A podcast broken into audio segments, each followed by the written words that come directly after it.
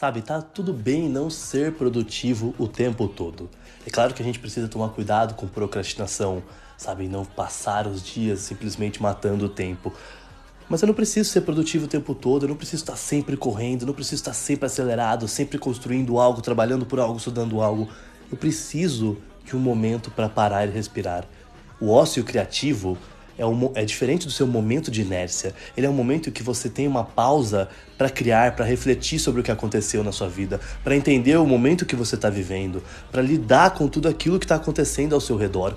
A inércia é ruim, sabe? Eu não tenho vontade de me mover, eu não sei para onde ir, mas a pausa ela é extremamente necessária para que você possa seguir, para que você possa continuar seguindo.